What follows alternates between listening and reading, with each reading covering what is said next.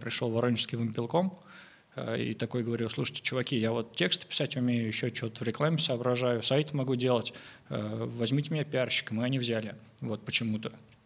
Потом такие, а можно диплом о высшем образовании? Я говорю, у меня нет. Они такие, блин, а, а можешь где-нибудь учиться? Я такой, ну сейчас узнаю. Позвонил в какой-то вуз, говорю, я могу у вас учиться? Они такие, 15 тысяч. Я такой, ну ладно. Вот. И, и снова начал учиться. Э, Не первый раз я слышу цифру 15 тысяч у нас в подкасте. 15 тысяч – это такая универсальная сумма. Кого-то она тоже остановила. Которая может обозначить любые суммы, на самом деле. Вот. И что, и в том вузе я тоже нифига не стал учиться, потому что я очень весело и интересно работал в Билайне, и какая учеба. Вот, поработал в Билайне полгода, понял, что в регионах пиара нет, э, ну, типа, делать нефига, перечень СМИ состоит из 10 пунктов, всех ты их знаешь, пресс-релизы слать некому, писать их тоже не нужно, потому что они говорят, что это стоит там 3000 рублей на тот момент, и мы постим любое... Ругаться можно? Не, можно. Не, не, не можно. Не, не можно? Наверное, так. Лю любую фигню, которую вы напишете за прайс, э, вот, и я такой, ну, ладно, Билайн меня всему научил, спасибо, Билайн, я пошел. Вот, и пошел пилить свой стартап нашел программиста, который был готов работать бесплатно, потому что хорошо зарабатывал. Он нашел еще одного программиста, мы пилили, пилили, пилили. Э, то, что мы пилили сейчас, наверное, очень похоже на Letyshops, но Letyshops тогда не было, и я грезил миллиардами. Но поскольку люди без денег работать не умеют, стартап, как ты понимаешь, умер, не начавшись. Вот, пилили мы это, наверное, года. А как же мы с Саньком? Мы без денег снимаем подкасты уже. Кстати, не первый месяц. Сколько вы продержались без денег? А, мы долго продержались, мы почти два года это делали. Ну, нормально. Вот. То есть мы еще в начале пути, Сань, ты да, понимаешь. Да.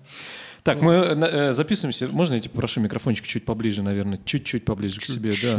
Во, вот так тебя будет намного лучше поближе, слышать. Да. А, это подкаст «То о чем», э, ребят, мы э, в эфире нерегулярно выходим, уж простите, такое случается. Потому, зима... что, потому что без денег. Да, и без денег, и зима нестабильная, тут все болеют, кстати. Да, как там, донатики сюда, если YouTube, да? Я, я все время, у меня пространственная дезориентация по YouTube, я даже не знаю, в, в какой композиции я сейчас в кадре.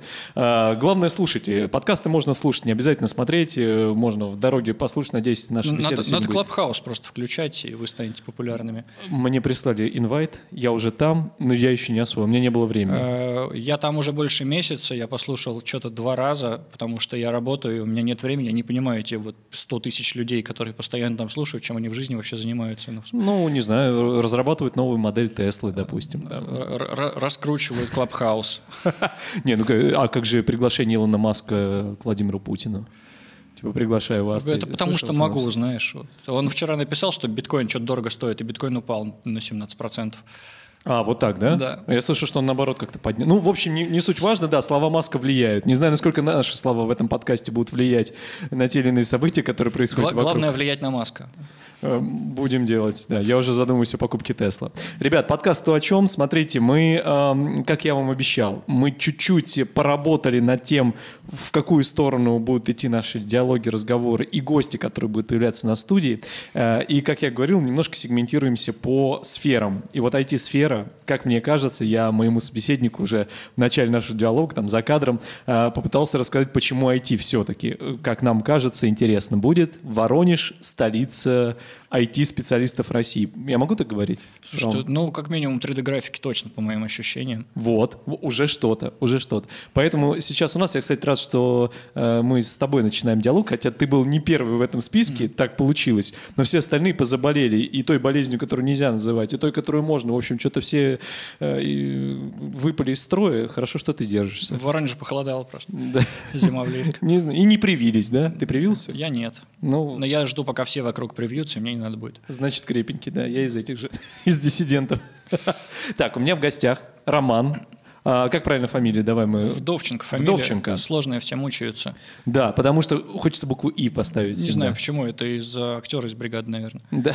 Все, он виноват. Но, но, ты не он. Нет, не он. А, э, Роман э, работает в IT-сфере, стартапер, но мы с ним сегодня хотим поговорить как раз о, не об айтишниках в IT. Вот так мы с ним решили, да, Ром? Примерно. Да, да, да. Насколько себя комфортно может чувствовать, допустим, пиарщик э, в IT-сфере или, не знаю, специалист, э, как бы не профильный для этой сферы, ну, по крайней мере, на первый взгляд. А потом мы сейчас разберемся.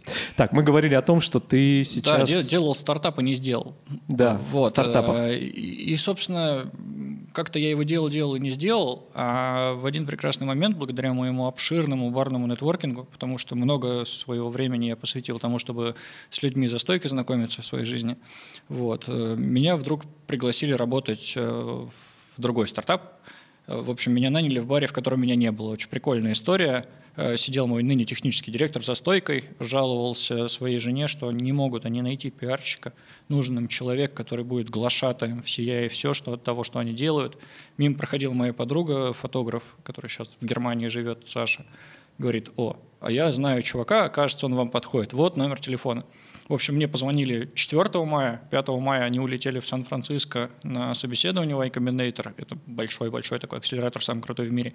Не прошли, к сожалению, собеседование. А 10 мая я вышел к ним работать. Вот. Это было 10 мая 2016 года. С тех пор я, собственно, директор по развитию компании Antilatency. Ну, конечно, я был сначала пиарщиком, потом не пойми кем, и вот я сейчас директор по развитию. Кстати, как с твоей фамилией, так и с названием компании я не с первого раза. Antilatency. Latency. Да, зависит от того английского, который тебе нравится. Э, в Америке, в Калифорнии это anti-latency, чуть севернее это anti-latency. Британцы вообще как хотят это все сокращать. Ну, ну и, как я понимаю, не на русскоговорящего клиента это рассчитано, поэтому, в принципе, я могу как угодно ошибаться. Да, У вас, да 95% э, выручки нашей не в России. Это это круто. Это, ну, это не, то, не чего знаю, хотелось. Это то, чего хотелось, то, чего многие хотят э, строить бизнес здесь, потому что, ну, может быть, здесь там комфортно жить, комфортная среда. Не знаю, насколько тебе комфортно. Слушай, я за время своей работы, ну, и, и там чуть-чуть я путешествовал не по работе в жизни, я посетил 20, по-моему, стран или 21, э, еще больше городов, и для жизни Воронеж прям одно из топовых мест. Потому что здесь есть вкусная еда, прям классная, ну, типа хороший ресторанный уровень Лучше только в Ростове, потому что дешевле. Э, вот. Э, и раки краснее. Здесь очень быстро можно перемещаться, в отличие от Москвы той же, да, если у тебя даже не онлайновые встречи, хотя странно в 2021 году офлайновые встречи проводить, вот, то все равно за 15 минут ты можешь быть в любой точке города, и это круто, если ты не в пробке едешь. Вот. Э, недвижка была еще полгода назад недорогая. Пока не стали раздавать эти дешевые ипотеки. Да, да, да. Да сейчас хлопнется уже, опять, опять вернемся ну, к нормальным ну, ценам. Ну, через годик, ну, как вернемся к нормальным ценам? Не, ну ладно, ничего не возвращается. Люди будут голодать, есть голубей, да, бить друг друга. Вот, по поэтому, поэтому нужно строить бизнес э, с теми, кто еще не голодает и кто способен платить за твой продукт. Да, это важно, даже если они в Монголии или Мьянме.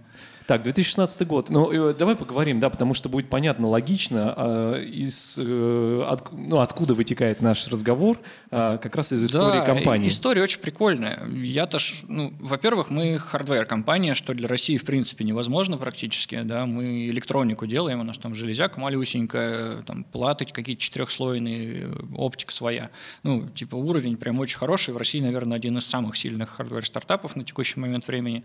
Более того, мы в индустрию странно ушли до полной виртуальной реальности. То есть это там в 2014 году э, Luckey прекрасно сделал свой Oculus, э, вывел его на Kickstarter, потом его Facebook за 2 лярда купил, и все такие хайп, хайп, господи, что делать, как понимать.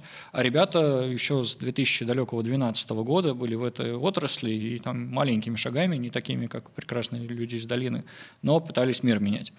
Ну, мы про Oculus выведем титры, потому что, ну да, действительно интересная штука, не все, наверное, знают, да? Да, но уже все больше, уже да. прям нормально, да. В Steam больше двух миллионов активных пользователей VR-шлемов, так что там уже рынок есть, уже больше ста игр заработали миллион долларов, так что уже, уже почти iPhone. А вот. что инновационное привнесли вы?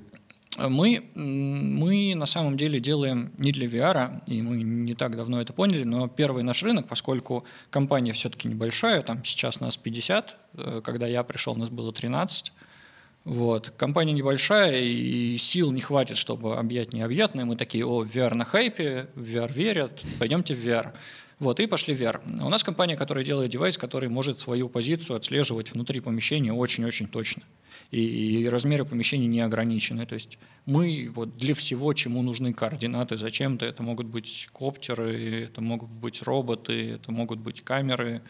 Там, сейчас у нас почти вся выручка идет из студии виртуального продакшена, это хромаки, LED-экраны. и так далее. Вот, мы делаем такой девайс, который передает позицию. Все, на, на этом наши компетенции заканчиваются, но оказывается, что, что это много кому надо. Но это, по сути, флагманский продукт. Да, да, это мы вообще монопродуктовая сейчас компания, Antilatency делает систему трекинга. В ней есть три составляющие, но они друг без друга не работают, поэтому да, это один продукт. А, демо-ролик, который я видел на сайте. То есть там прям крутая штука. VR, понятно, все mm-hmm. уже примерно видели. Там шлем, какая-то пушка еще, если у тебя там игра предполагает mm-hmm. наличие оружия в руках. А, вот эти модульные э, квадраты на полу, мы про них как раз говорим, да? А, смотри, у нас система состоит из трех частей. Самая главная его часть – это такая малюсенькая штука, которая светится зеленым и вешается на любой объект. Это может быть что-то на теле человек, там рука, нога, голова. Вот, э, это часть connectivity, то есть это штука, которую либо по проводу, либо по беспроводному протоколу ты подключаешь к компьютеру для того, чтобы вот эти координаты, которые считает главный модуль, отправить туда.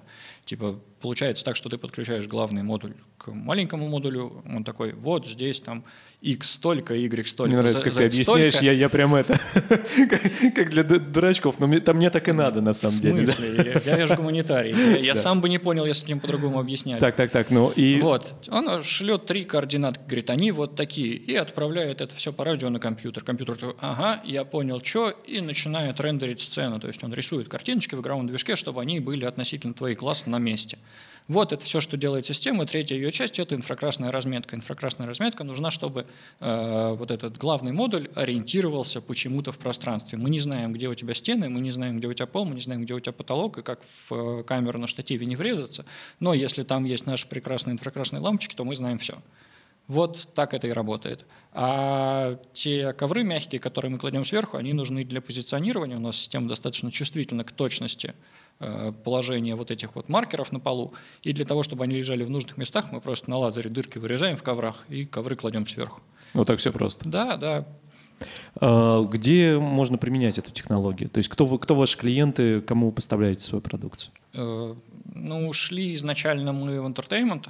Э, вот, это парки виртуальной реальности. Есть крутые флагманские продукты, куда мы не успели зайти, там всякие The Void, которые половину диснеевских франшиз в VR перетащил, там всякие Ghostbusters, Star Wars и так далее. Я правильно тебя понимаю? То есть, если бы чуть раньше, то вы бы э, смогли и там быть? Да, у нас была с ними коммуникация, но Void уже подходил к своему кризису. Void тоже стартап, и у стартапа как бы все по синусоиде. Да? Они на хайпе, потом долина смерти, потом более-менее восстанавливаются, и все в этой ситуации всегда, это нормально. Вот. И к тому моменту, как мы запустили коммерческие продажи, Void как раз уже так это подубавил пыл. Вот. У них уже было порядка 15, наверное, локаций открыто, плюс они потратили очень много на оборудование, то есть оборудование, которое не используют нашего конкурента, стоит там в 6 раз дороже, чем мы. То есть если бы на нас они тратили там 30-40 тысяч долларов на локацию, то там, там две локации открыть – это полмиллиона долларов. Мы как раз говорили сейчас э, с Саньком перед тем, как ты пришел, о том, что есть клиенты, у которых прям много денег, и для них важно заплатить иногда больше, хотя зачастую да. более дешевый продукт может быть. Особенно это работает в России, особенно с военными. Вот, да, да, да. Мы говорим, что у нас в России есть. Э, это как думаешь, это склад, э, ретроградный склад ума уже получается? То есть прогрессивные люди, бизнесмены так не думают? Слушай, ну это от чего это зависит? Даже не то чтобы ретроградность, это э, почему-то в Штатах думают, что хороший продукт должен быть маленьким и не должно быть понятно, что он какой-то вау. Ну, типа, посмотри на Теслу, обычная же машина. Ну, Вообще. Ну, типа, как Mazda шестерка выглядит. Ну, да, вот. да. В потоке по, ты ее по, никогда по, не выделишь. По, по ней не видно, что она там какая-то напичканная мозгами, у нее там внутри куча электроники спрятана, там какая-то хитрая батарея, и вообще ничего по ней не поймешь. Вот. А в России наоборот, если у тебя сложный продукт, у тебя там должны быть вот такие тома документации, много проводов, торча 700 человек это обслуживать, там, ну а как, он же тогда не сложный, если он типа все plug-and-play. Вот. И, а весь UX идет сейчас к тому, что если ты нажал на кнопку и у тебя все не случилось, то это хреновый продукт. Ну, вот, согласен. И в этом проблема, да. И мы действительно сталкивались с тем, что мы приносим, говорим, вот система трекинга. Они такие, да в смысле? Типа, у всех же коробки привозят, а у вас это что это такое? 12 грамм Это вообще работает? Да, как оно может работать? Мы такие, ну, блин. Ну, э, в итоге вот эти стены, барьеры, они пробиваются. Слушай, эти стены, барьеры пробиваются через э, малый и средний бизнес, на самом деле. Мы ну, у нас были продажи в большие штуки, но они все равно были партнерские, так сказать. Потому что, ну, например, там на нашем трекинге сейчас э, полиция Великобритании тренируется. Причем сейчас тренируется два департамента, а потенциально за этот год будут тренироваться 30 с лишним. Как это выглядит? Это прям э, Counter-Strike? Что э, это? Не, это не Counter-Strike. Есть э, прикольная штука. Они же все с шокерами ходят. Прям все офицеры полиции, там 15 тысяч или больше, их не помню. Они все ходят с шокерами. А надо уметь стрелять из шокера, чтобы ну, плохо не сделать человеку. Вот. Здесь, в, в правильное место вонзить? В правильное место, правильное время нажатия там, и так далее. 10 ну, тысяч вольт как-никак там опа- опасная история. Я, я бы не в каждый момент своей жизни хотел получить вот, такой разряд. И есть ребята, которые почти монополисты, которые производят эти шокеры для полиции как в Великобритании, так и Штатов и других некоторых европейских стран. И до прихода виртуальной реальности в эту отрасль они такие, вот шокер, вот манекен, э, вот э, заряды по 200 баксов за выстрел, тренируйтесь. И полиция такая, блин, а чтобы натренироваться, надо раз 30 шмальнуть. Это же типа 6 тысяч долларов на офицера, а их вон сколько много, дорого как-то. И пришли ребят, которые разработали тренажер э, с массогабаритным макетом этого шокера. Говорят, вот шокер, вот его отслеживание, вот офицер в шлеме. Стреляй, не перестреляй. Мы тебе еще сценариев нарисуем, где всякие маргинальные личности себя не пойми как ведут. Вот. И, собственно, все, сейчас стреляют, радуются. И вы в части этого процесса? Да, да мы как раз отвечаем за то, чтобы реальный макет шокера был на том же месте, на котором находится виртуальный. Как выстраиваются отношения? Ну, я понимаю, что у вас англоговорящий коллектив, скорее всего, да? Как находятся вот эти партнеры, клиенты э, за рубежом? То есть вы, находясь в Воронеже, легко там, коммуникацию Но, выстраиваете? Давай вернемся, наверное, к истории, к истории компании, да, давай, чтобы давай. было понятно. Короче, в 2016 году я туда пришел. Э, маркетинга и внешней коммуникации в компании не было вообще, и, как ты понимаешь, у меня-то сильного опыта его выстраивания не было. То есть я там пытался делать в Воронеже какие-то ивенты вокруг клубов, и разок, наверное, спорт и кино там как-то как оно существовало в моей жизни. Вот, в Билайне там пару пресс-вечеров, э, да и все. Собственно, пресс-релизы я даже... Но ивенты, ты говоришь, развлекательные или это больше деловые? Э, не, прям развлекательные мы делали. Вот. Ну, ну, почти коллеги. Да, да, я, я в этом плане думаю, когда-то мы должны были пересечься. Помогал я делать когда-то там премьеру уж не помню какого форсажа в Граде, мы туда тачки сгоняли, делали на Донгоре еще до того, как Донгор стал мейнстримом, ивент спортивный с Red Bull там активно мы общались. Ну, короче, ладно, неважно. Ну да, но, но эта тема тебя не сильно э, увлекла. Там денег я не увидел, потому что когда ты это делаешь... Это правда. Да не, это неправда. Когда ты делаешь из этого бизнес, там есть деньги. Когда ты, не понимая ничего, не считая процессов, не ища клиентов, а просто такой, давайте сделаем сноуборд-фестиваль. Да, сноуборд-фестиваль – это прикольно. И обычно на энтузиазме получается прикольно, а выхлоп около ноль. Знаешь, какая главная проблема? Проблема, наверное, для нашего бизнеса, чтобы закрыть этот вопрос, а, что все бюджеты, ну это если просто упрощенно mm-hmm. вообще говорить, что все бюджеты в Москве, то есть у крупных компаний, у того же Вимпелкома, если mm-hmm. мы про него говорим, у них всегда был ограниченный Москвой бюджет. Да, 20 тысяч рублей в месяц. Да, да, да. Поэтому э, с такими бюджетами, да, ты можешь нахватать, и в целом у нас есть ивент-агентство Воронеж, которое успешно работает, но это прям вот прям борьба и выгрызание, то есть ну, сложновато. Я думаю, что плюс-минус там в столице это все ну, в формате множества ивент-агентств все равно может быть успешным. А еще у российского бизнеса есть своя специфика конъюнктура, где тебе слишком сильно надо дружить для того, чтобы делать успешный бизнес.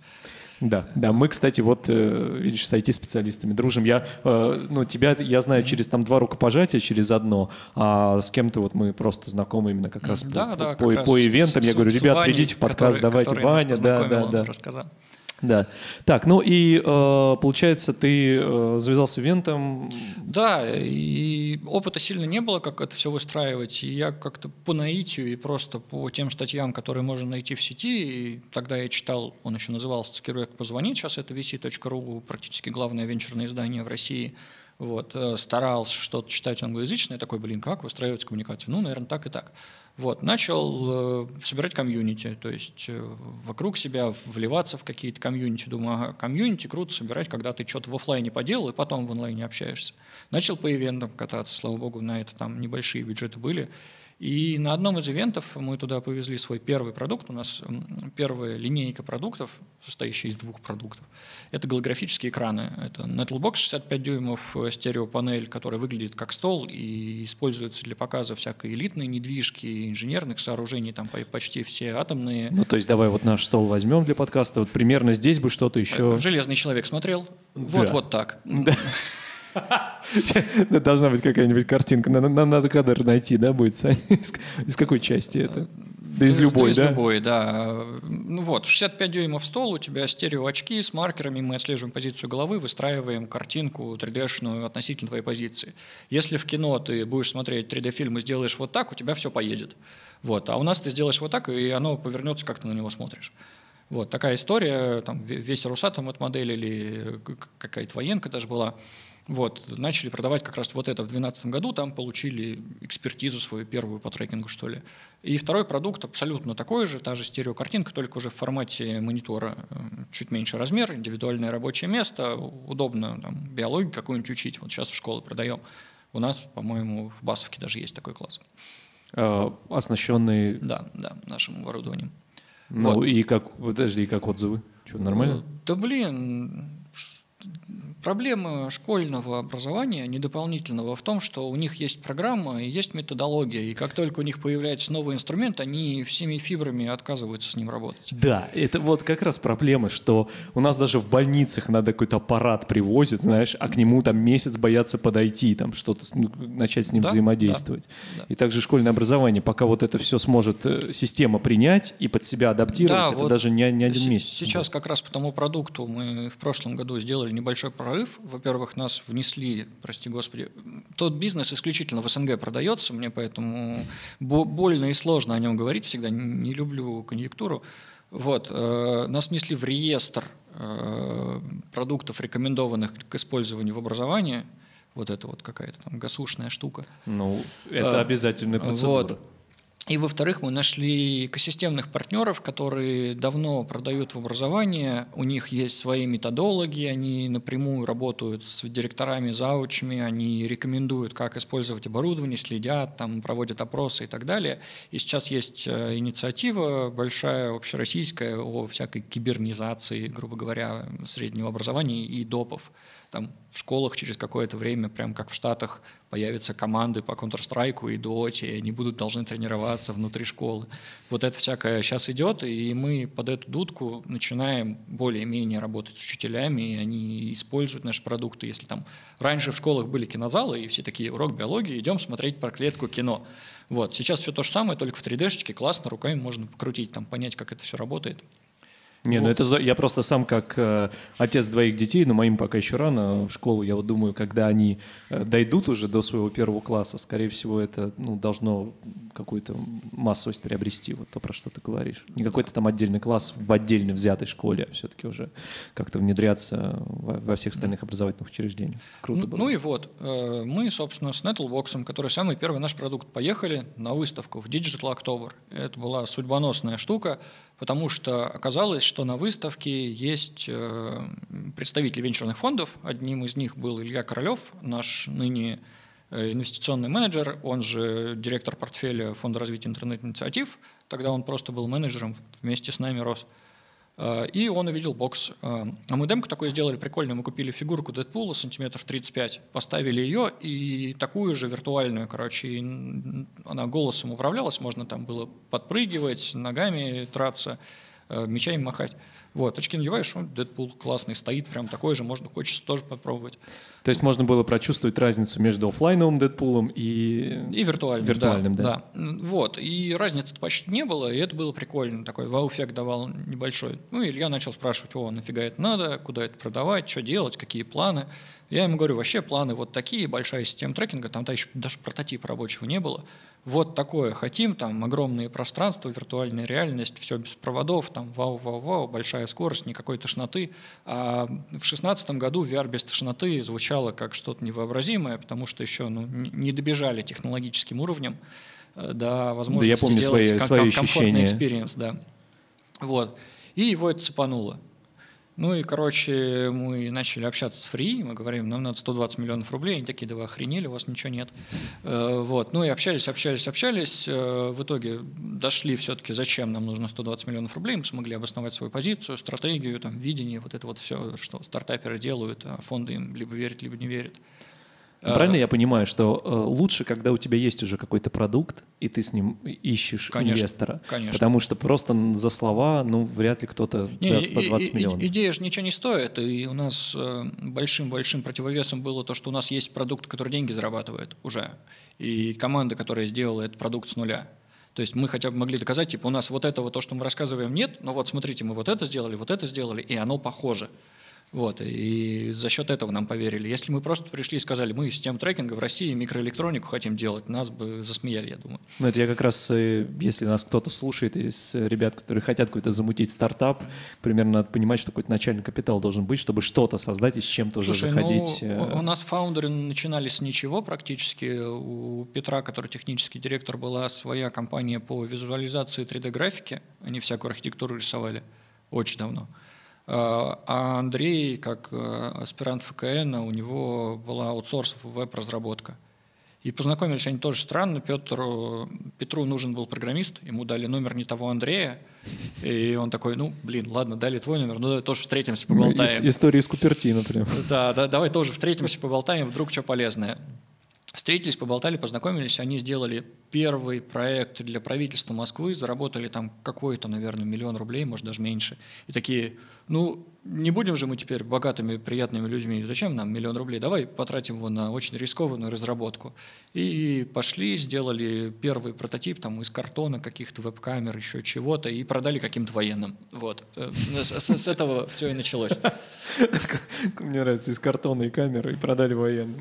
Типичная история, success story в России. Еще сейчас узнаем, что где-то успешно в Сирии до сих пор эта разработка применяется. Надеюсь, что нет. Надеюсь, да. в мирных целях. А мирных. А у нас все оборудование можно использовать только в мирных целях. Ну и класс. Военные они шли, что такие, ага, миллиметровая точность, трекинг, мы такие только внутри помещения, никаких ракет, ребят. Ну, а, вот мы, так, да? Мы не умеем. Не, не, не так, что вас в основу какого-то голливудского блокбастера может лечь ваша история. Вряд ли, маловероятно. Да, какой-то злодей там захватил эту технологию, потом применяет ее. Да. Ну и, короче, возвращаясь к истории. Привез я бокс, показал Илье, э, мы договорились фри, что они дадут нам денег рано или поздно. Они начали какую-то проверку. И все шло очень быстро, потому что обычно раунды таких размеров на такой ранней стадии могут длиться годами. Вот, а у нас прошло пару месяцев, мы там пробежали уже 60% всего, что нужно делать, и тут что-то как-то они медлить начинают. Э, и так случилось, что был прекрасный конкурс, э, это, вот это все случилось летом, где-то там в конце июня, а, а в сентябре 2016 года был конкурс стартапов. GoTech называется. Он условно международный, то есть в основном там 90% СНГшные проекты, но есть там из Польши, еще откуда. Ну, в России по, проходит. По чуть-чуть. Да, проходит он в Москве, проходит уже давно, все еще. Вот тогда заявки подали 712, по-моему, компаний, ну, вокруг 700. А, и мы тоже подали, и я пичил первый раз в своей жизни со сцены. Э, и так получилось, что мы, во-первых, выиграли гран-при, э, вот. Во-вторых, выиграли его как-то судьбоносно быстро. Э, я в финале в два раза уменьшил время питча, ну, то есть рассказал сильно быстрее, чем нужно было.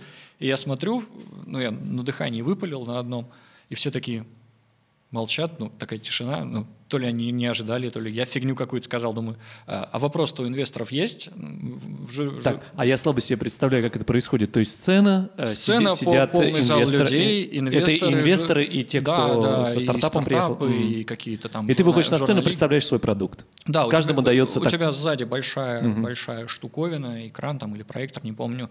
Э, там презентация, ты листаешь слайды, вот это вот неработающая вечно штука. Угу. Кликер. Э, да, кликер. Кричишь там мужику за проектором, следующий слайд. Вот, вот это вот неудобная ситуация, да, и именно так это и происходит. И в первом ряду сидят инвесторы, которые по совместительству жюри и выбирают, кто самый классный в этом всем.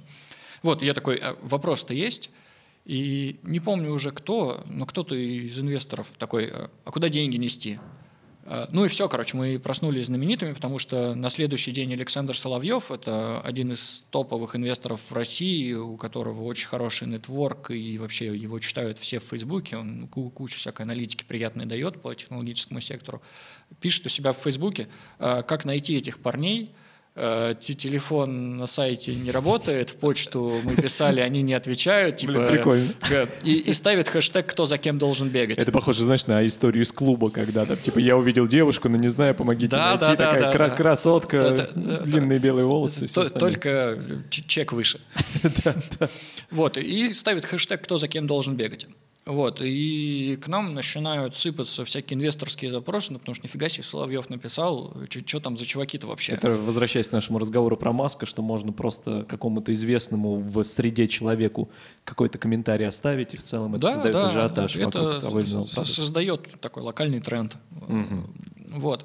И Фри немножко подсуетились, а может так совпало, ну, короче, мы сделку закрыли в начале 2017 года, то есть мы там полгода на все про все, вот с момента встречи с Ильей до перевода денег на счет, всего полгода потратили, это очень быстро для такой суммы в России. И тут мы расслабились э, немножечко, такие, ну, будем делать продукт, а к продукту нужен прелонч, чтобы все хотели нам купить. И тут мы как раз приходим к твоему вопросу, а откуда же про нас узнают? Короче, да, мы да. с 2017 года по начала 19-го гоняли по всем международным конференциям.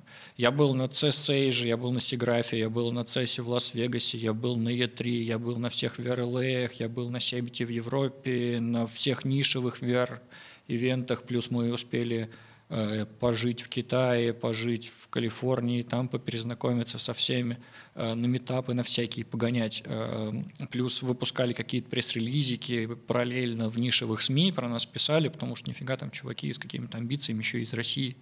Вот. А, большую команду гоняли или там ты? Два-три человека. Два-три человека. Но э, как раз те барные знакомства, о которых ты говорил, то есть тебе помогло то, что ты умеешь выстраивать коммуникации, вот, ну, такие, знаешь, за, закулисные, я даже не знаю, как правильно назвать. Блин, я на самом деле не знаю, чем мне помогло. Я, в чем, я, в чем, я в чем секрет очень... успеха, я пытаюсь понять? То что, то, что ты просто везде был, но, знаешь, можно везде ездить и так и не зацепиться ни за Секрет что. успеха, сейчас э, не знаю, может вырежете или запикать слово, не ссать, короче. Нормально, вот. нормально. Хорошее слово. Пока 16 плюс проходит. Э, вот. Просто не ссать, потому что иногда ты... Во-первых, у меня часто рождаются какие-то гипотезы продуктовые в голове, то есть я много времени трачу на то, чтобы рынок изучать, то есть я там 2-3 часа в день стабильно читаю статьи, чтобы попытаться представить, что будет происходить хотя бы через полгода. Я там как Маск на 40 лет не думаю, но стараюсь чуть-чуть в будущее. Вот, и такой, угу, может вот это, вот это происходить, было бы неплохо сейчас начать коммуникацию вот с этим чуваком из этой компании, для того, чтобы к этому сроку у нас уже было партнерство. И пишу, то есть пишу везде, в почту, в LinkedIn, нахожу номера телефонов, могу смс-ку бахнуть, э, и при этом неважно, кем он работает, там просто менеджером или вице-президентом какой-то корпорации – вот, и это дает свои Если плоды. ты нашел его контакт в открытом доступе, то ты ему А напишешь. это очень легко, есть же куча сервисов для угу. того, чтобы найти контакт кого угодно в этом мире. Ну, мы знаем, да. Вот, поэтому... Вот, и, и я просто всем пишу. Э, мне не стыдно, не стрёмно, но если мне не ответить, я ничего не потеряю. Типа, пацаны, хотите с нами поработать, вот такой бенефит вам, вы нам такой дадите. Да, нет, как бы. И вот тут мы возвращаемся к не айтишникам в IT-сфере, вот как раз к твоим э, навыкам, не знаю, полученным знаниям, которые там гуманитарные, mm-hmm. где, где-то там да, в институте черпались. Э, насколько тебе сразу было комфортно в этой среде? Слушай, ну я же все время был где-то в середине. Э, плюс я, о, еще success story, откуда я знаю английский и первые топ-менеджерские скиллы получил. Я много, очень много, наверное, лет своей жизни потратил на онлайн-игры. Вот, в моей жизни было сколько-то лет Lineage, и я там кучу всяких успехов достигал, высших уровней и вот этого всего. И я там научился руководить что-то около вокруг 50 людей в голосовом чате, э, которые меня за что-то уважали, не перебивали, и все делали то, что я говорю. Вот, э, это был такой скилл топ-менеджерский вообще. То есть, прикинь, ты, ты там малой, тебе там, 16-17 лет, и дядьки по 30 лет тебя слушаются и все делают, и не говорят, типа, какого хрена ты нами командуешь. Блин, круто. Это получается, мы сейчас можем обратиться к какому-нибудь оператору танка Т-34 World of Tanks, да, и сказать, у тебя я еще вот, не все потеряно. Я вот, к сожалению, никогда не играл, но если ты можешь те скиллы, которые получаешь э, в любом геймифицированном режиме, да, будь то онлайн-игра или там квиз какие-то, ну, неважно. Вот, если ты можешь их переложить на бизнес, это супер полезно. Прям вообще сто процентов там же есть и экономика, и руководство командой, и какие-то закулисные штуки, где ты можешь лояльность выстраивать. Вот, там, ну, там модель мира, как бы, если ты можешь э, быть успешным там, то почему это просто не мапнуть на текущую ситуацию? Ну, это вообще, мне кажется, работает во всем, и даже с детьми там через игровые практики да. намного проще какие-то знания там потреблять вообще, нам намного проще. И веселее. И да, да, абсолютно. Вот, если тебе нравится потреблять знания, то что бы их не потреблять? Но и э, когда вот от, э, как раз этот шанс представился, то есть ты сильно там не испугался, о, IT, там, куда я пойду, а что я там не, ну, смогу меня, конечно, сделать. знакомые, ну, я делал сайты, я тогда а, ну, ушел из Билайна, и я зарабатывал тем, что делал сайты, потому что в Билайне там была одна зарплата, а сайт я мог сделать один в два месяца и получить плюс-минус те же деньги. Вот. И мы сидели с товарищем, как раз делали какой-то сайт какого-то бизнес-центра, и я говорю, слушай, Лех, вот позвали, что-то какие-то типы мутные, не пойму, что они вообще делают, не разбираюсь ни в чем. Он такой, а что, деньги собираются платить? Я говорю, ну да, даже типа официальный, иди попробуй, какая нахрен разница. Вот. А дальше просто, ну, типа, либо тебя драйвит твоя работа, либо не драйвит. Если тебе нравится то, что ты делаешь, ну, ты начинаешь делать это хорошо или перестаешь. Два варианта. Такой сложной акклиматизации не было в этой среде. Слушай, тут надо отдать должную. Мой технический директор – это человек, который про очень сложные вещи может очень интересно рассказывать. Нам нужен такой человек в э, подкаст. И первые, наверное, полгода моей работы, помимо вот всякой ремесленнической деятельности, типа там написания каких-то текстов, э, подготовки конференций, э, мы ходили с ним курилку, он очень много курил, сейчас на IQOS перешел, но курит, по-моему, не меньше. Он курил там две пачки в день. Вот. Он мне рассказывал блин, причем он рассказывал и про продукт, каким он будет, каким он его видит, что мы уже для этого делаем, и какие мы станки для этого изобретаем, и вообще как, какое у него видение на будущее. Очень много всего. Я там познал весь школьный курс физики, высшей математики за полгода в очень интересном сжатом формате. За это огромное спасибо. У меня было такое очень э, жесткое, но при этом комфортное погружение в, в тему.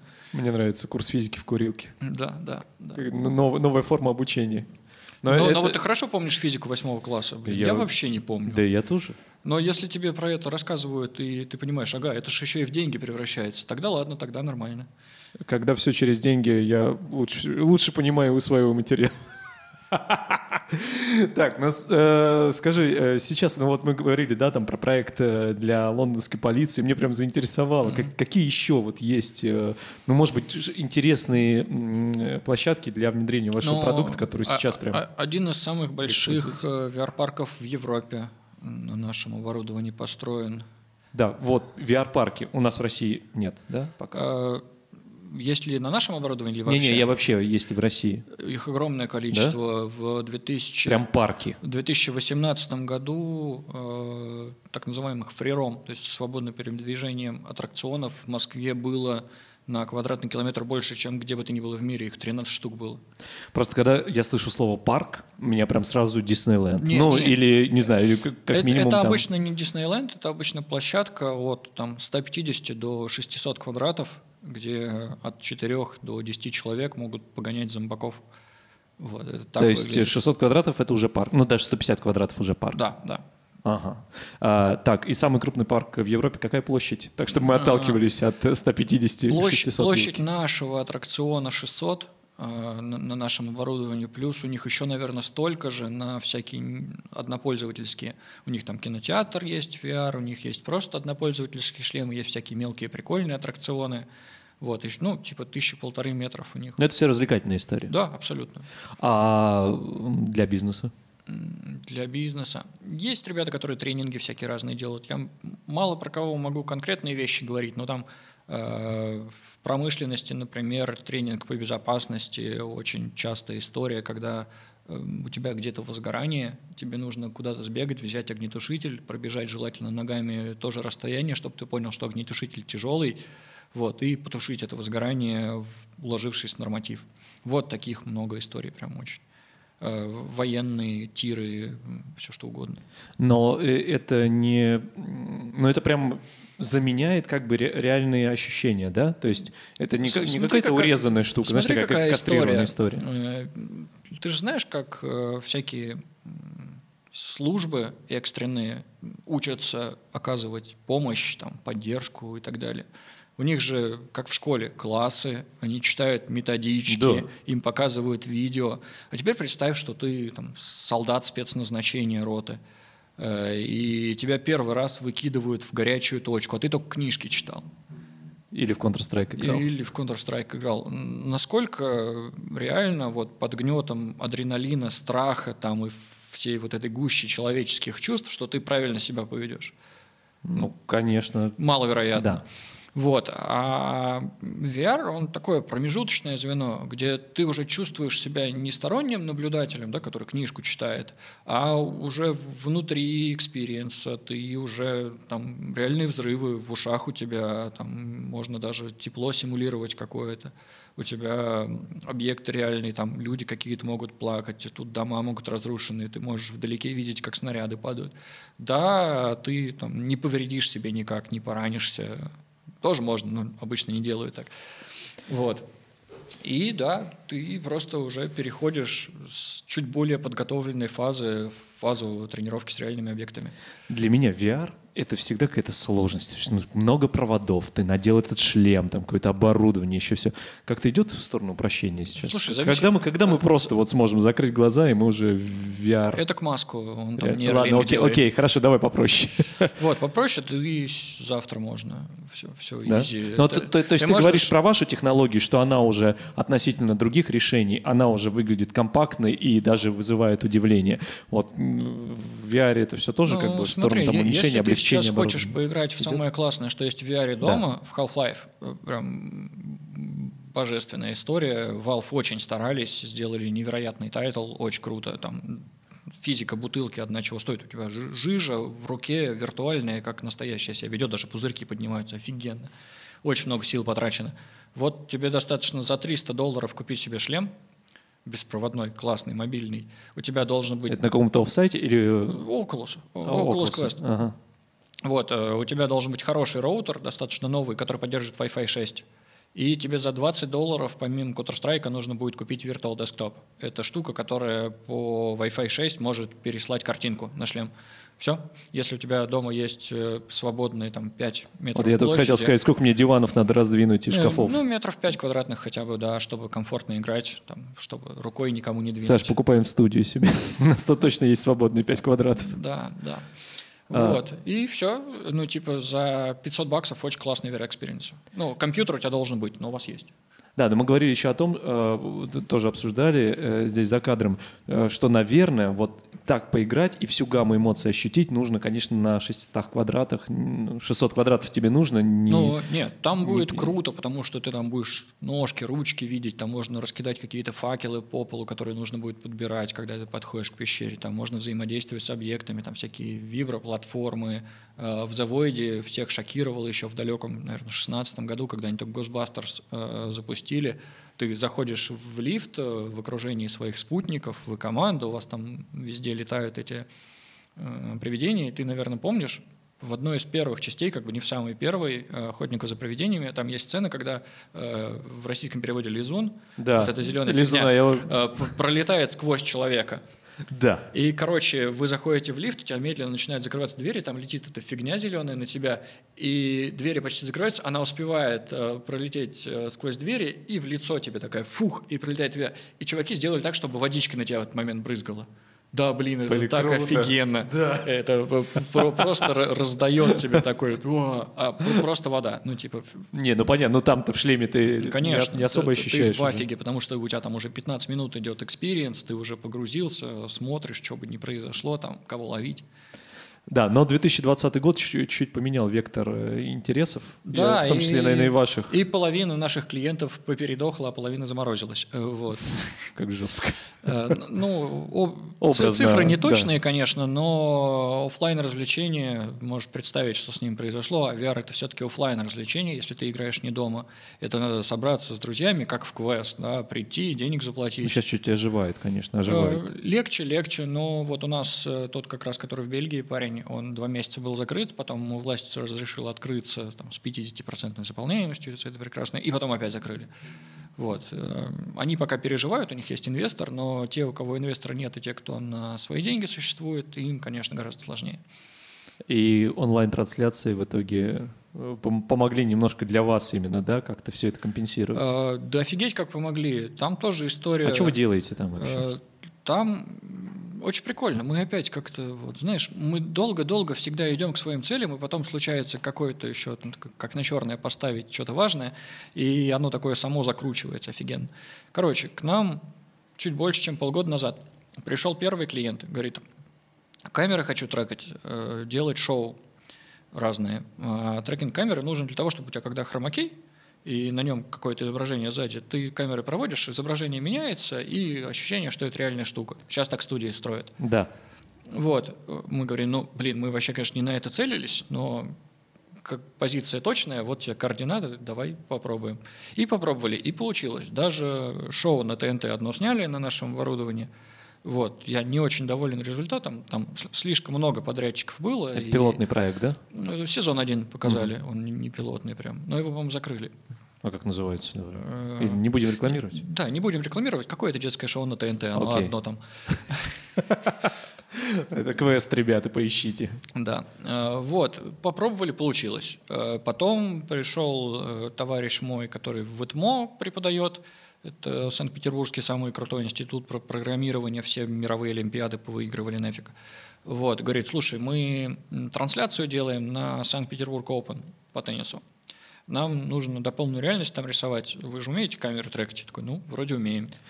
Прости, перебью. Это у нас в Воронеже это все происходит? Или пришел, ты имеешь в виду, Не, что ну, просто обратился, в теле, в он где-то...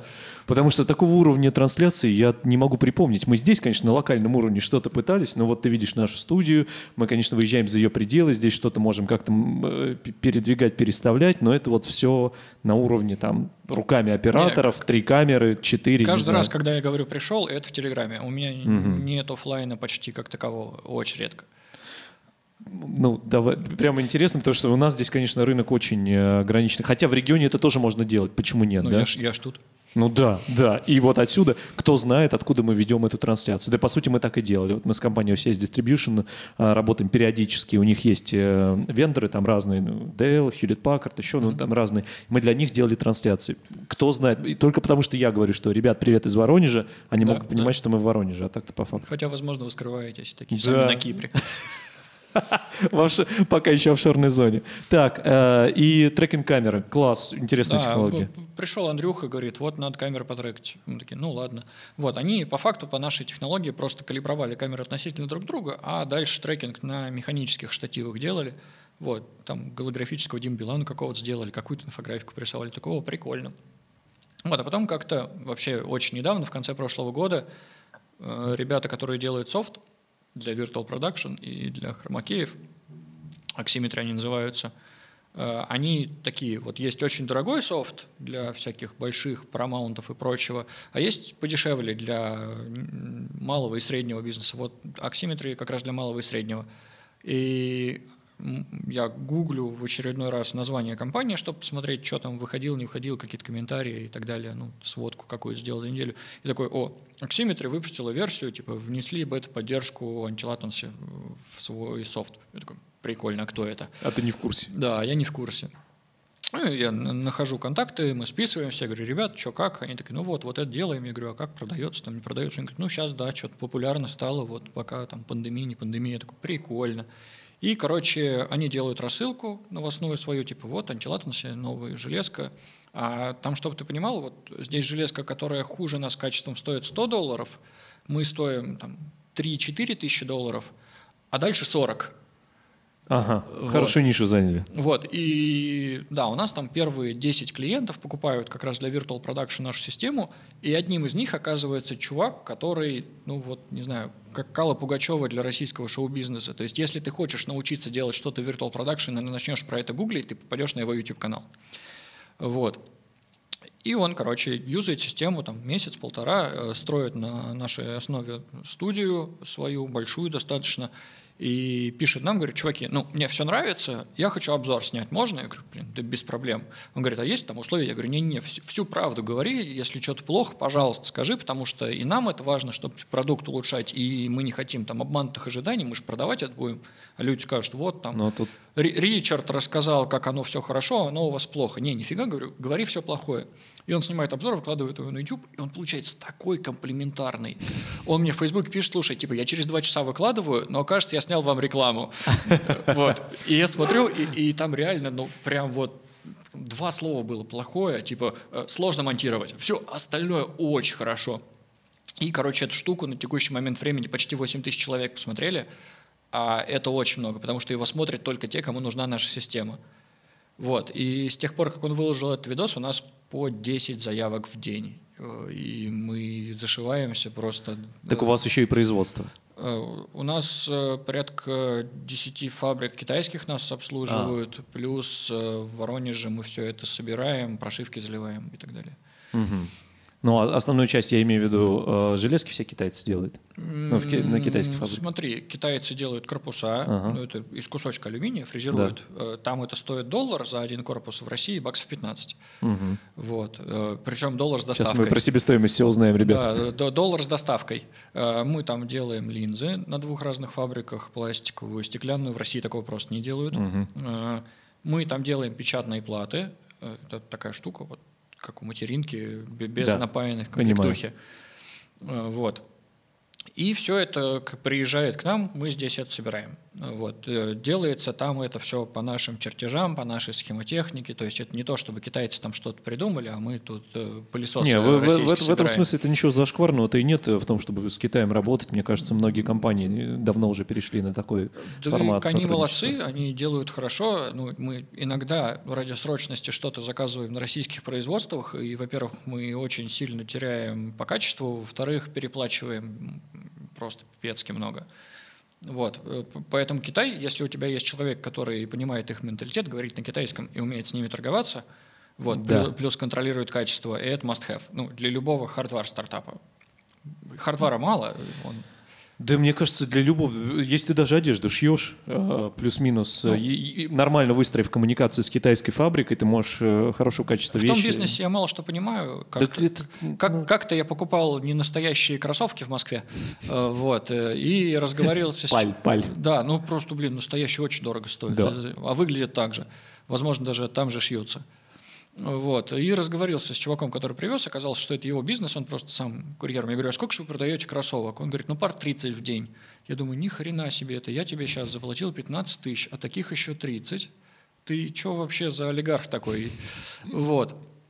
Ну, я начал его спрашивать, говорю, а как вы там находите поставщиков, чё, как у вас фабрики работают? Он говорит, ну, у нас же в Китае живет друг, ездит по выставкам одежды, фотографирует нам там все, все кроссовки, которые шьются, там, разламывает их швы, смотрит, там, как склеено, как лагасики сделаны, э, гравировочки там и так далее. Вот мы по фоткам выбираем поставщика и заказываем у него. Потом на Авито, и вот оно все продается за неделю. А, Но в случае вашего продукта вы не рискуете, ну, чтобы технология куда-то ушла там или Слушай, у нас... э, будет у- украдена. То есть там просто железки. У нас э, в Китае делаются просто железки, а душу в них вкладывают здесь, в Воронеже, если так Нашу вы- ру- выразиться, русскую душу, да. А, Вот, история в том, что у нас а, очень важная часть продукта – это заводская калибровка. Вот у нас есть там супер-мега-девайс, который охлаждает, нагревает продукт, крутит его в разные стороны. Все это происходит на протяжении 40 минут, и это невозможно сделать нигде, как кроме на текстильщиков 5. Вот, и я- Мы теперь и адрес знаем, ребят. да, если китайцы сделают просто такую же штуку, она работать не будет, смысла от нее.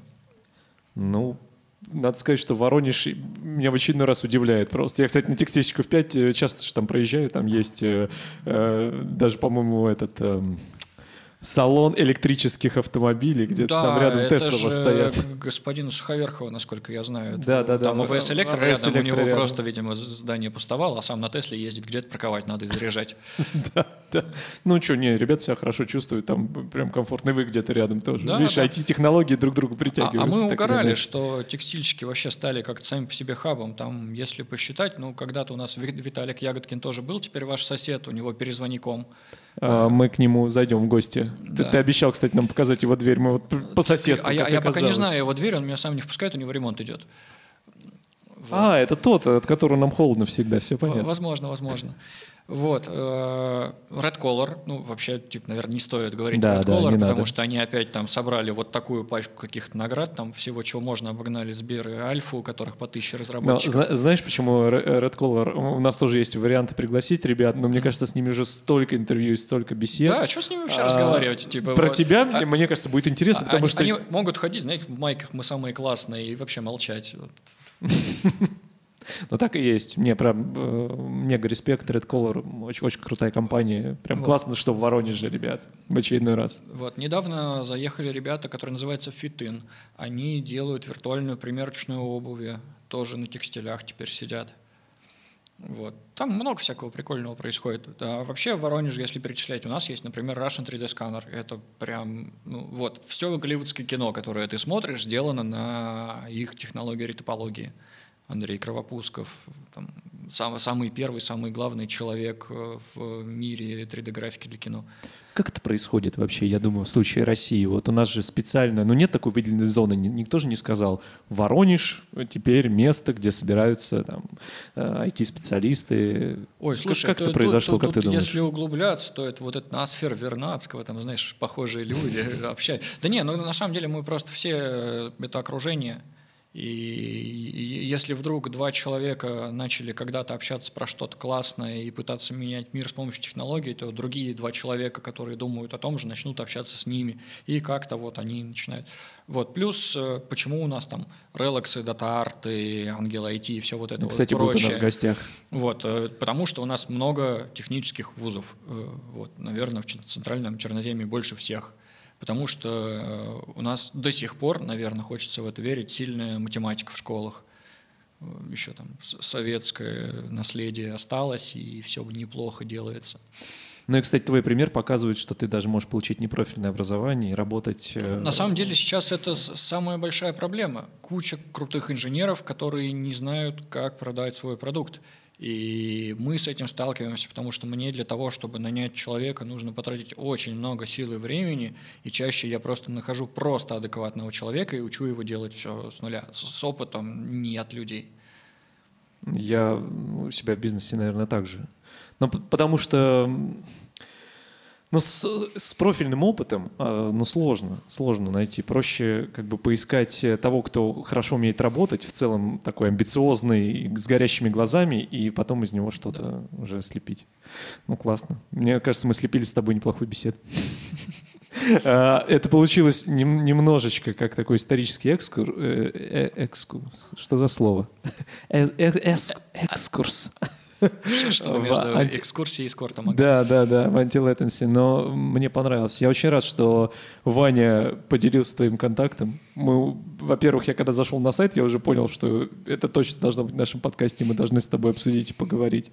И классно, что это под боком. Я теперь даже знаю точный адрес, где это находится. Да, да, да. Ром, За- Заходи поиграть. э, у вас там э, демозал как-то? Или, или прям... Не, у нас просто офис полторы тысячи метров, там можно найти место, где поиграть. Но вы это ну, на коммерческую на Не-не-не-не, коммерческий рейс не по- ставили? по Так дружбе. просто в гости. По дружбе, да?